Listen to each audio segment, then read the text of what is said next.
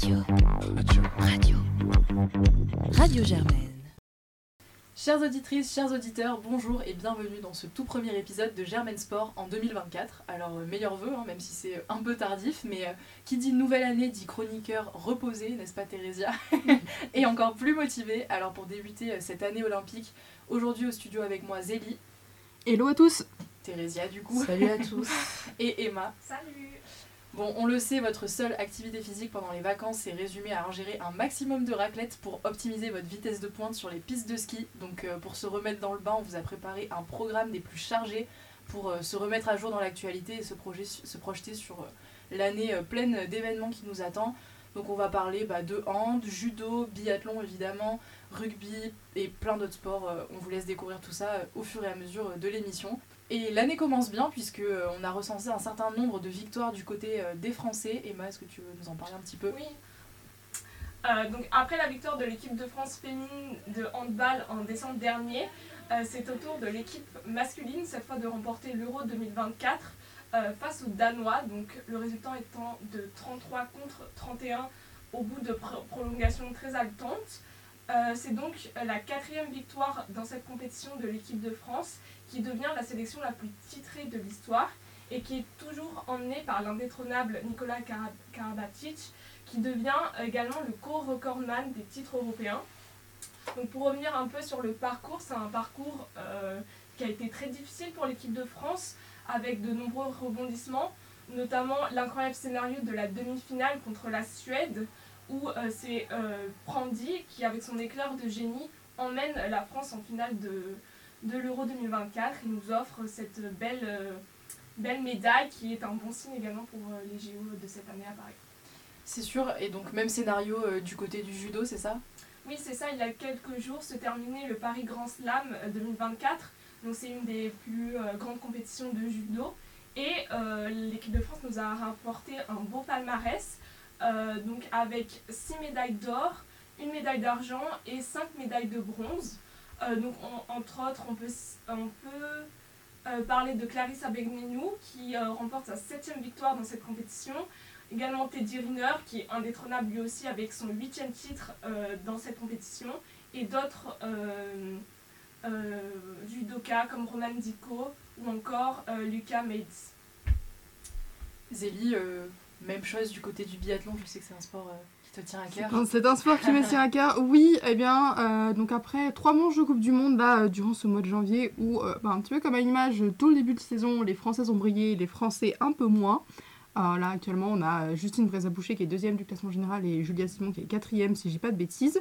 Eh bien, c'est les championnats du monde qui se sont ouverts à Nové Miestio hier avec le relais mixte et Cocorico, la France a gagné. Euh, donc le relais composé de Éric Perrault, Quentin Fillon-Maillet, Justine Brézaboucher et Julia Simon s'est imposé. Euh, non sans difficulté puisque euh, on a bien failli euh, sortir du podium quand Justine Brézaboucher a malheureusement passée à côté d'un de ses tirs et même allé sur l'anneau de pénalité. Mais ça n'a pas été la seule à faire des erreurs et à faire des pioches et donc Julia Simon à la faveur d'un dernier relais vraiment assez exceptionnel et également il faut le souligner une très bonne glisse du côté des Français parce que ça allait très vite sur les skis hier. Et bien euh, a remonté et s'est même imposé avec une une vingtaine ou une trentaine de secondes d'avant, je ne sais plus, mais voilà, une, victoire finalement euh, presque confortable malgré le, tir qui aurait pu être mieux. Mais voilà, euh, l'équipe de France lance de la meilleure des manières euh, ces championnats du monde où évidemment, bah, comme euh, chaque grande compétition, elle sera attendue au tournant et encore plus les Françaises qui ont eu des excellents résultats tout au long de la saison. Donc voilà, c'est jusqu'à la fin de la semaine prochaine, donc on aura l'occasion de vous débriefer tout ça dans une prochaine émission. Bon, et du côté du rugby, euh, bah, l'équipe de France cette fois-ci a été un peu plus malchanceuse. Les tournois destination a débuté, donc euh, c'est toujours une compétition qu'on attend beaucoup. Et il faut dire que la première journée euh, de compétition a été, euh, bah, encore une fois, palpitante. hein, euh, puisque, malheureusement, le 15 de France euh, a perdu face à l'Irlande 17 à 38. Mais on a eu des scores euh, plus serrés, donc par exemple du côté euh, de l'Italie contre l'Angleterre, l'Italie qui a cru, puisque euh, elle perd finalement le match 24 à 27. Et enfin, euh, l'Écosse qui remporte son match face au Pays de Galles 27 à 26, donc des scores très serrés. Alors, euh, du côté bah, de nous, Français, évidemment, ça pose euh, la question du 15 de France, avec en l'absence euh, d'Antoine Dupont qui est euh, du côté euh, du rugby à 7. Euh, je sais pas ce que tu en as pensé, Emma, au niveau euh, bah, du 15 de France et du niveau des Irlandais aussi en face. euh, ce que ça laisse penser pour le tournoi ce match Oui, c'était un match décevant du côté de l'équipe de France. On s'est pris 5 essais, ce qui n'est pas négligeable. l'équipe d'Irlande était nettement supérieure, que ce soit offensivement ou défensivement. On a vraiment manqué d'engagement. Ça a été noté notamment par de nombreux euh, joueurs. Euh, donc là, c'est à nous de rebondir samedi contre euh, l'Écosse. Historiquement, normalement, nous avons plus de victoires que de défaites contre cette équipe-là, mais comme on l'a vu, l'équipe de France est en difficulté en ce moment.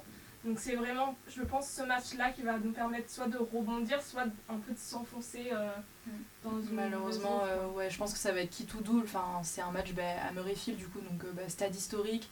Le public écossais qui est très, très, bah, très investi, très vraiment qui soutient son équipe quoi. Donc euh, ça va clairement être qui tout double je pense. Après euh, faut c'est vrai que depuis le début du mandat de Galtier en tant que sélectionneur l'objectif c'était bah, vraiment la Coupe du Monde. Et malheureusement on sait comment ça s'est terminé. Donc c'était une grosse déception. Est-ce que les six nations arrivent pas peut-être un peu tôt après euh, cette désillusion là pour voilà avoir le temps un peu de s'en remettre et de remettre le collectif en route? Je pense que bah, de toute façon on va le voir dans la suite du tournoi Malheureusement, euh, pour le moment, ça part pas très bien, mais on a du coup bah, les prochains matchs à venir. Donc, on affrontera euh, l'Écosse, effectivement. On aura aussi l'Angleterre qui affrontera le Pays de Galles et l'Irlande contre l'Italie. Euh, un petit point sur la composition du 15 de France donc pour affronter l'Écosse qui a été dévoilée. Donc, bah, en fait, il y a peu de changements. Hein. seulement Cameron Wauki et Louis Bielbarré qui sont bah, les seuls noms rajoutés à la liste. Mais euh, bah, Jalibert et Lucu qui restent, euh, comme on en parlait euh, avant l'émission, en 9 et 10, malgré des, questions qu'il y a eu autour de leur performance. Mais je, on, va dire qu'on leur laisse encore une chance de, faire leur preuve dans la suite de ce tournoi. un petit point rapide quand même sur le classement du top 14, donc le, championnat en France, puisque ça, ça, continue. Alors actuellement, le classement est mené par le Stade français, suivi du Stade toulousain et de l'Union Bordeaux-Bègles. On est actuellement à la semaine 15 sur 26, donc une saison qui est loin d'être finie. Mais euh, on va avoir euh, des affrontements à suivre. Je pense à Lyon euh, qui affrontera La Rochelle, Bayonne contre Bordeaux, mais aussi. non, Bayonne contre Clermont, pardon, et Bordeaux contre Pau. Et enfin, bah, d'autres gros matchs dans les semaines suivantes. je pense au, Racing qui affrontera le Stade français, donc le, derby parisien, on va dire. Et évidemment, on vous tiendra au courant dans les prochaines émissions en parallèle Destination. On passe maintenant à un autre sport de ballon, puisque Thérésia, tu vas nous parler euh, du foot et plus spécifiquement de la Cannes, euh, donc qui a commencé depuis le 13 janvier. Oui, euh, cap sur l'Afrique maintenant. Aujourd'hui, on va parler de la Cannes qui se déroule actuellement en Côte d'Ivoire.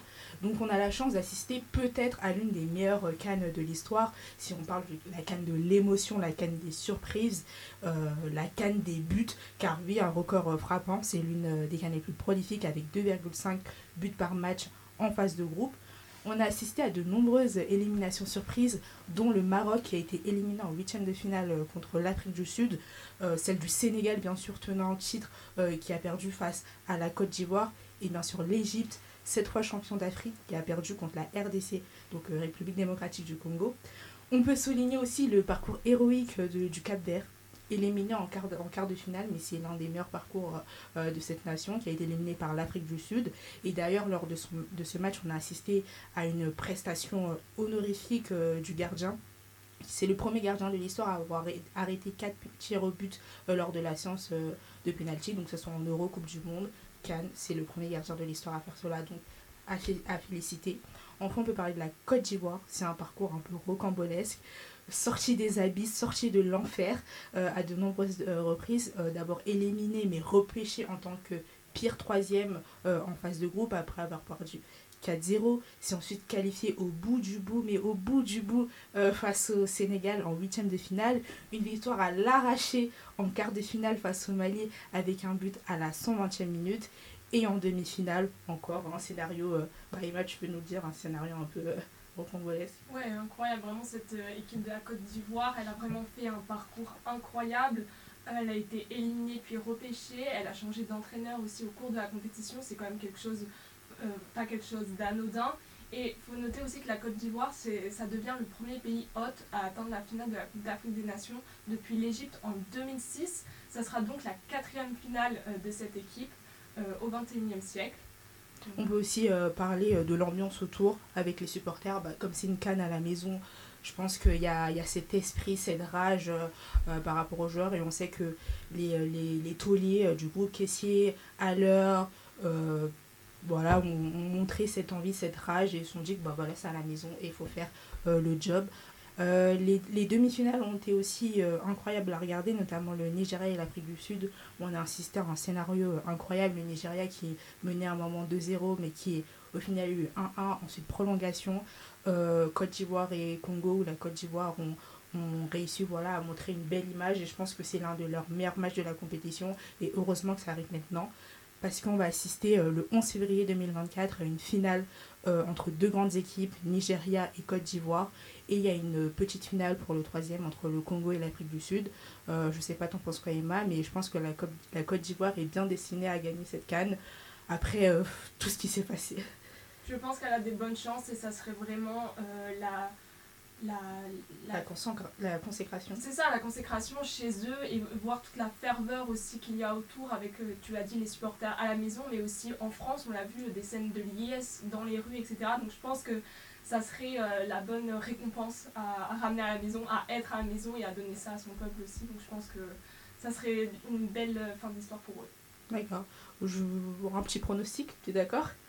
Euh, Bon, peut-être, allez, j'espère un match serré. J'aimerais bien un match au bout du bout du bout du bout du bout du bout, sur des tirs au but et victoire de la Côte d'Ivoire. Moi, j'aime pas les tirs au but, donc j'espère pas jusqu'au tir au but, mais aussi j'espère un match euh, d'anthologie, un match série avec beaucoup de rebondissements. Pour moi, peut-être un 2-1, euh, un petit score, mais qui laisse présager euh, de bonnes choses. 2-1 peut-être pour commencer le Nigeria et que la Côte d'Ivoire les une petite remontada. Donc on verra bien. Bon, bah, vous avez bien respecté le mantra euh, de l'année dernière, parce qu'à Germain Sport, on aime les pronostics. Big up euh, à, notre responsable de l'année dernière, Hugo, et à toute la team. Qui nous écoute, enfin j'espère. Euh, j'espère qu'il nous écoute. Il y a intérêt, hein. bon, beaucoup d'émotions sur le football, du coup, que vous nous avez bien retranscrit. Je pense qu'on ne peut pas dire que c'était autant le cas sur la fin de saison de cyclocross quand même. J'adore cette discipline, mais on a eu des résultats. Mais si, mais si, ne dévalorise pas. On a eu des résultats auxquels on s'attendait quand même. Euh, bon, donc effectivement, la. Vanderpool aurait gagné Non La saison de cyclocross qui touche à sa fin, spoil pas Donc euh, tout d'abord, bah, la Coupe du Monde hein, qui, qui s'est terminée. Alors avec la victoire d'Eli Iserbyt, donc le Belge. Ça, pareil, euh, quelque chose auquel on s'attendait au vu des, des résultats durant la saison. Céline Alvarado qui l'a remporté euh, euh, dans le classement des femmes. pardon. Euh, la belle surprise, c'est quand même la victoire de notre française Célia Géry, donc chez les U19, chez les juniors, bah, qui, a, qui a vraiment dominé toute la saison cette, cette Coupe du Monde. Et on va, on va reparler d'elle pour les championnats du monde qui arrivent tout de suite, en fait, puisque la France a remporté le relais mixte. Alors, pas l'épreuve la plus reconnue, on va pas se mentir, mais ça fait toujours plaisir, une petite médaille. Et alors, euh, effectivement, euh, le spoil de Zélie, euh, auquel on s'attendait pas du tout, la victoire de Mathieu Van Der Poel sur le championnat du monde. Vraiment une grande surprise, un petit coureur pas connu, vraiment, on ne sait pas qui c'est. on aurait presque dû faire une chronique sur lui pour le faire découvrir. non, mais en l'absence de, de Wout Van Aert et de Thomas Pitcock, c'était effectivement assez prévisible. Il a bah, dominé la course comme à son habitude. du côté des Français, le premier tricolore, c'est Clément Venturini, donc, qui termine 16e. Euh, du côté des femmes, donc c'est Femme Van Empel qui l'emporte euh, à nouveau. Bon, bah, encore une fois, pas de surprise. Cette fois-ci, un classement un peu plus euh, proche du podium, même si on est quand même en dehors du top 10 du côté des Français. Mais Hélène Clausel qui se classe à la 11e place, elle aura quand même fait une, belle course. la France vraiment tout près du podium chez les, chez les espoirs avec Léo Bizio qui se classe quatrième. Surtout le malchanceux, euh, ça va être Aubin Sparfel, hein, euh, du côté des U19, qui avait remporté le championnat d'Europe et euh, bien d'autres courses pendant la saison, qui a réussi à suivre pendant bah, quasiment toute la course Stefano Viedi, donc l'italien qui a finalement remporté le titre. Mais voilà, il est victime d'une crevaison à un tour de la fin de la course et juste après le passage au poste, donc malheureusement toute chance de victoire complètement euh, écrasé à ce moment-là. Mais comme je vous le disais, on s'est rattrapé euh, chez les juniors avec euh, Celia Géry, donc, bah, qui l'emporte devant Kat Ferguson, la britannique. Donc globalement une saison de cyclocross personnellement que j'ai quand même apprécié. Hein. Ça reste une discipline qui fait bien le pont, n'en déplaise à Zélie, mais qui fait bien le pont. Mais j'ai rien dit sur le cyclocross Voilà, moi c'est biathlon, toi c'est cyclocross. Voilà, chacun sa discipline chacun sa hivernale Pour, pour patienter jusqu'à la saison de route. saison de route qui a justement repris en Australie. Absolument, absolument. La saison de route a repris donc en Australie avec euh, la traditionnelle euh, campagne australienne qui a l'habitude d'ouvrir. La saison euh, a commencé donc par le Tour Down Under, qui a été remporté chez les hommes par Stephen Williams et chez les femmes par Sarah Gigante. Excusez-moi cette prononciation. Autre course australienne, la Cadel Evans Great Ocean World Race, remportée chez les hommes par Lawrence Pitty, donc victoire de la Groupama FDJ.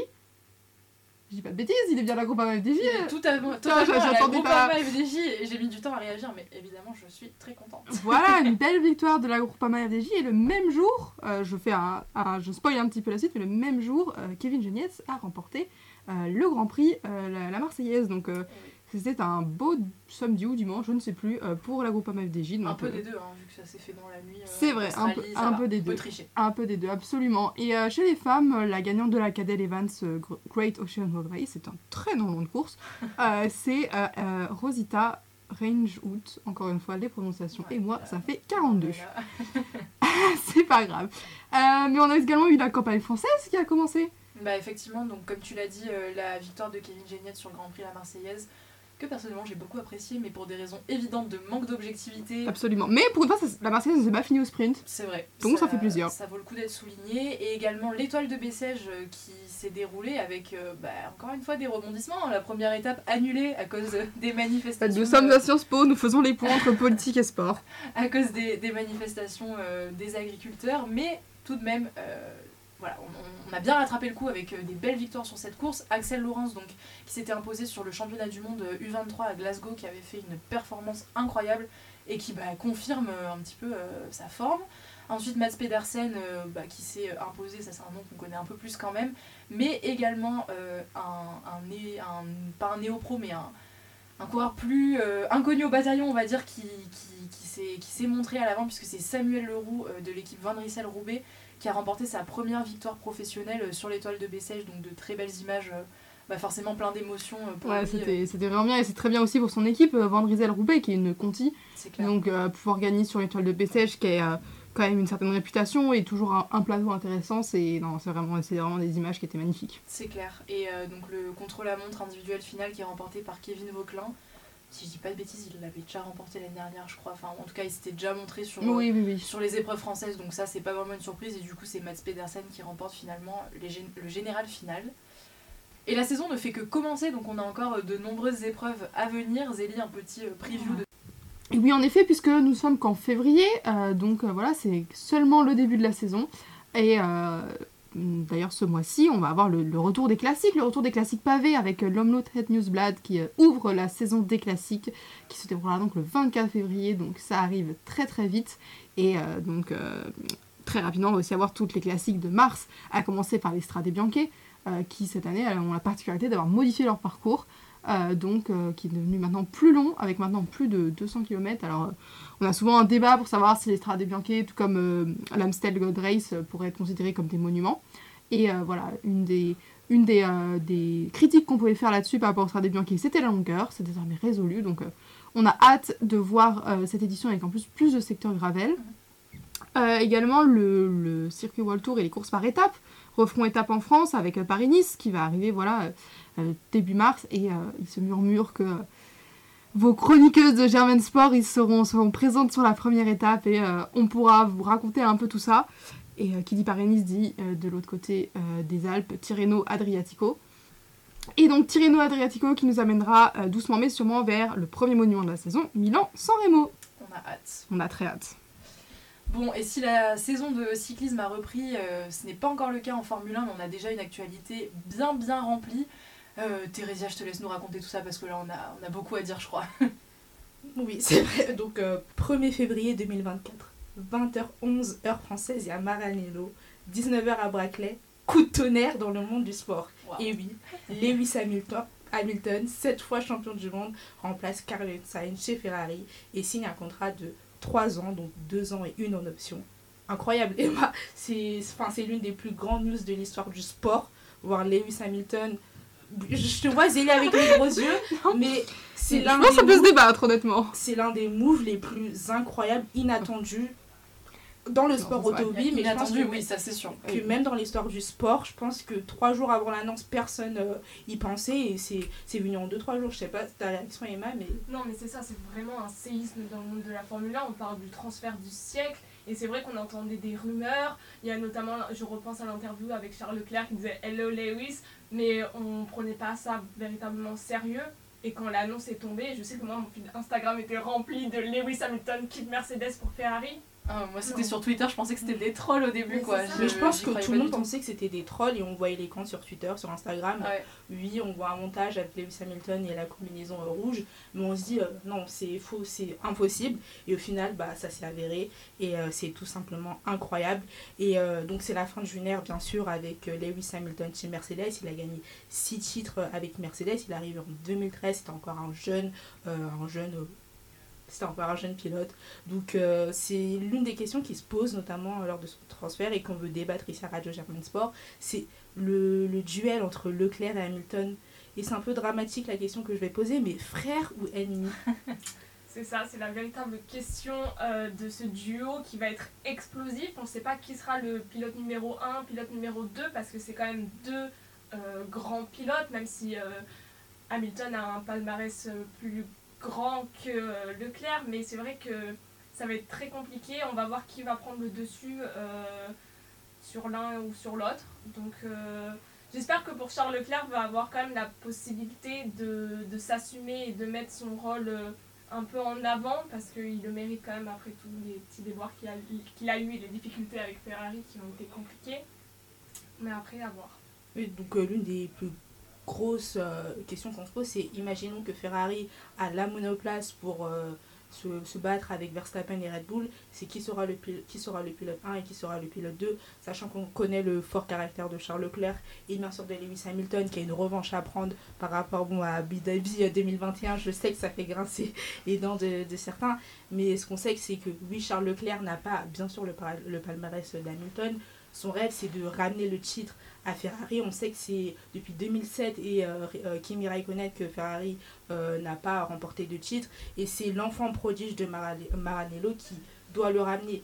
Bah, Je ne sais pas ce sera quoi la vision des supporters de Ferrari parce qu'on sait à quel point euh, Charles Leclerc est adulé et on sait à quel point les supporters de Ferrari à l'origine détestaient Lewis Hamilton et là on aura un peu ce, combat de coq et bon là c'est vrai qu'on parle ça se trouve la Ferrari sera nulle en, en 2025 tout peut arriver mais euh, moi j'ai l'impression que le, le duel entre les deux va être un peu tumultueux. Sur les réseaux sociaux, bien sûr, ils vont nous montrer que c'est des bons amis. Et je sais que c'est de bons amis, mais sur la piste, ça va être compliqué. Sachant qu'on sait que même Leclerc et Sainz, c'était un peu compliqué, surtout euh, les, les, derniers mois. Et même Gasly a sorti dans, dans une interview que euh, Sainz et Leclerc n'étaient pas de si bons amis que ça.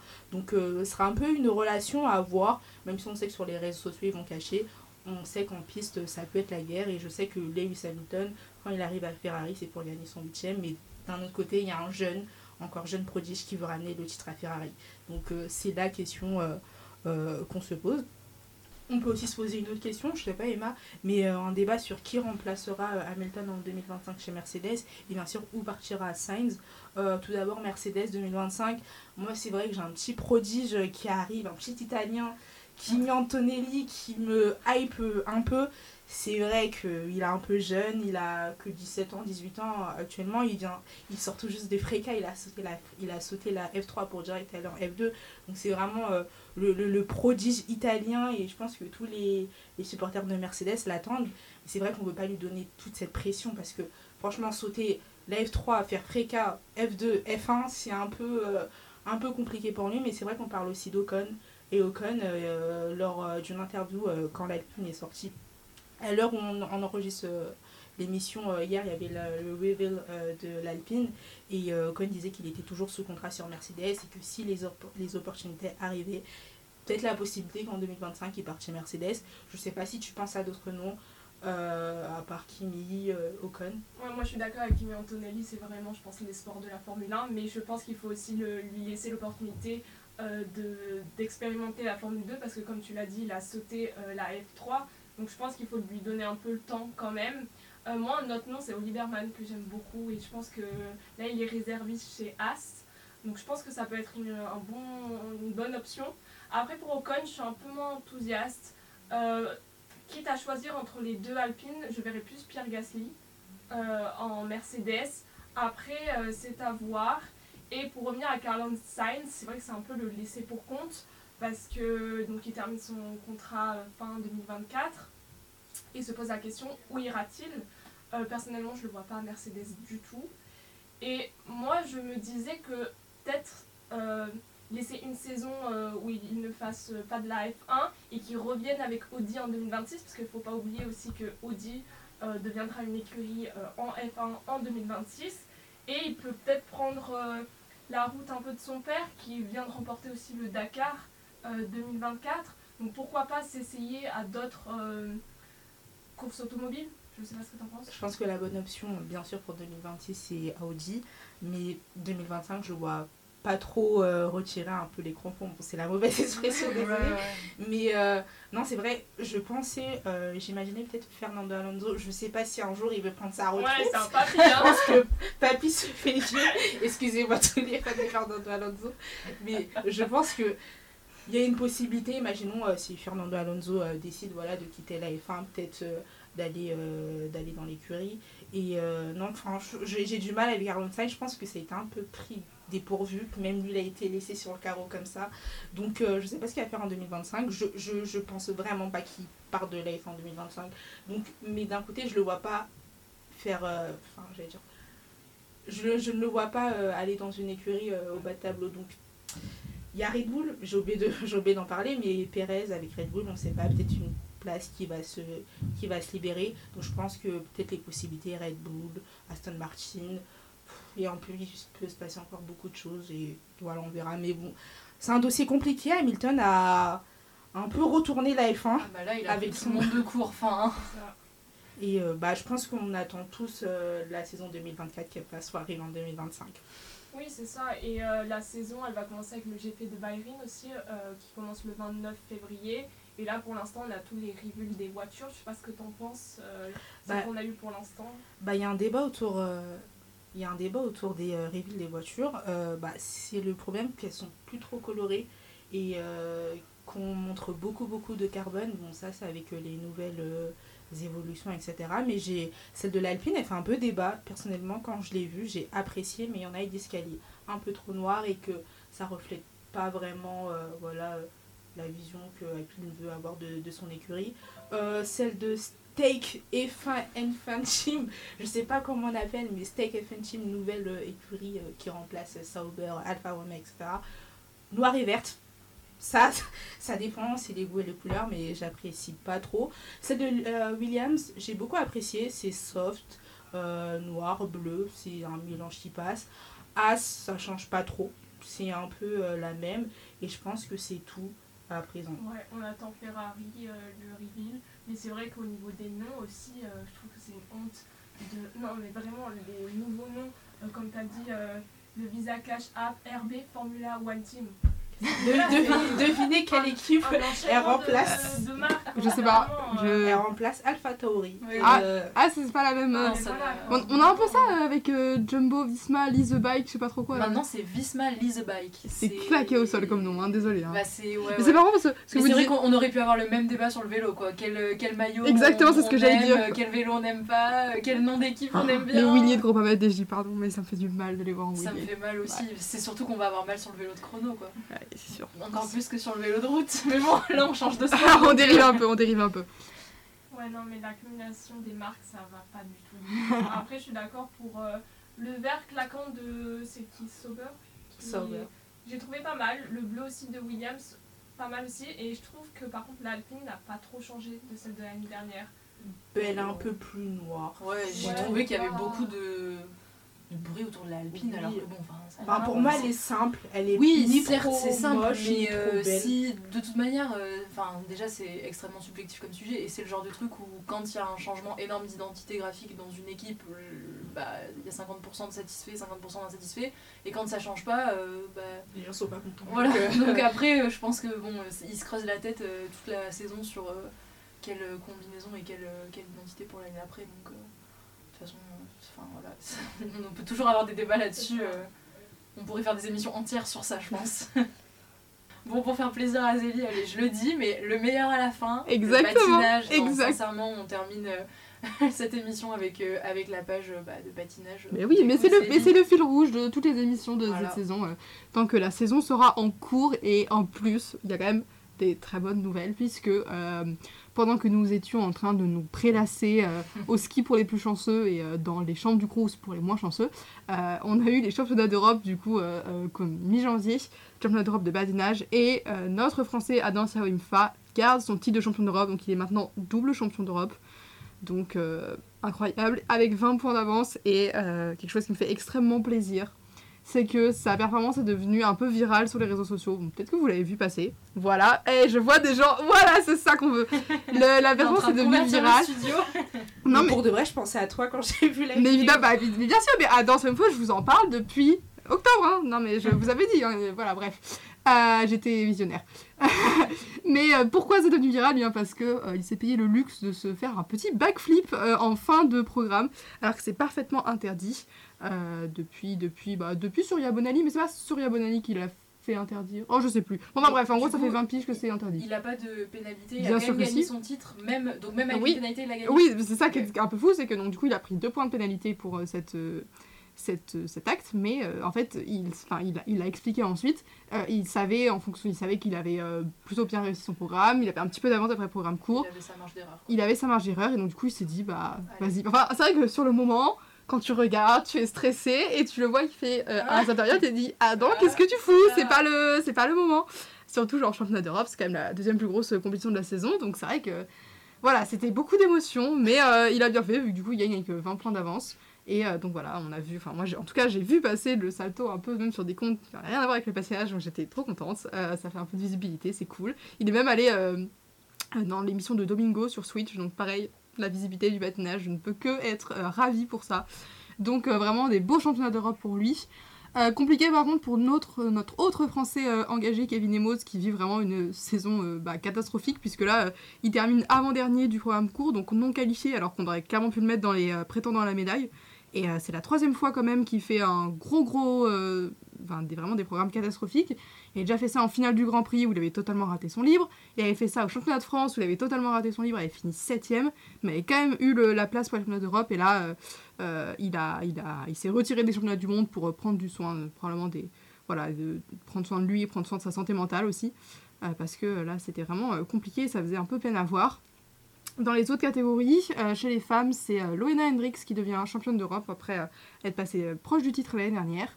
Chez les couples, ce sont les Italiens Lucrezia Beccari et Matteo Garis qui s'imposent. Et en danse, c'est d'autres Italiens qui s'imposent, Charlène Guignard et Marco Fabri. Mais à noter deux très belles performances des couples français. Donc Eugenia Lopareva et Geoffrey Brissot qui terminent quatrième. Et Loïcia de Mougeot et Théo Le Mercier qui terminent cinquième. Ça fait plaisir de voir euh, la danse sur glace française euh, quand même euh, toujours briller malgré l'absence de Gabriela Papadakis et Guillaume Cizeron, dont on attend un éventuel retour pour les prochaines semaines, mais euh, je évidemment euh, C'est un appel à l'aide. C'est un Je- appel à Je lance le signal. Revenez s'il vous plaît. C'est un SOS qu'elle vous lance. non mais voilà ils aiment bien nous teaser et si, si décision il y a normalement ce sera là, en début là en février mars en tout cas en, en début de cette année pour potentiellement un retour euh, pour la saison pré-olympique l'année prochaine donc voilà euh, espérons espérons pour euh, le bien-être et le bien-être de mes amis ce serait une bonne idée Et sinon, pour terminer rapidement sur l'autre compétition qui s'est terminée la semaine dernière, le- l'équivalent des championnats d'Europe, mais pour en fait les autres continents, donc, les quatre continents qui regroupent donc tous les patineurs non européens. Donc euh, là, c'est le Japon qui s'est imposé en individuel avec Yuma Kagiyama chez les hommes et Mone Shiba chez les femmes, tandis que en couple et en danse, c'est le Canada euh, qui a brillé.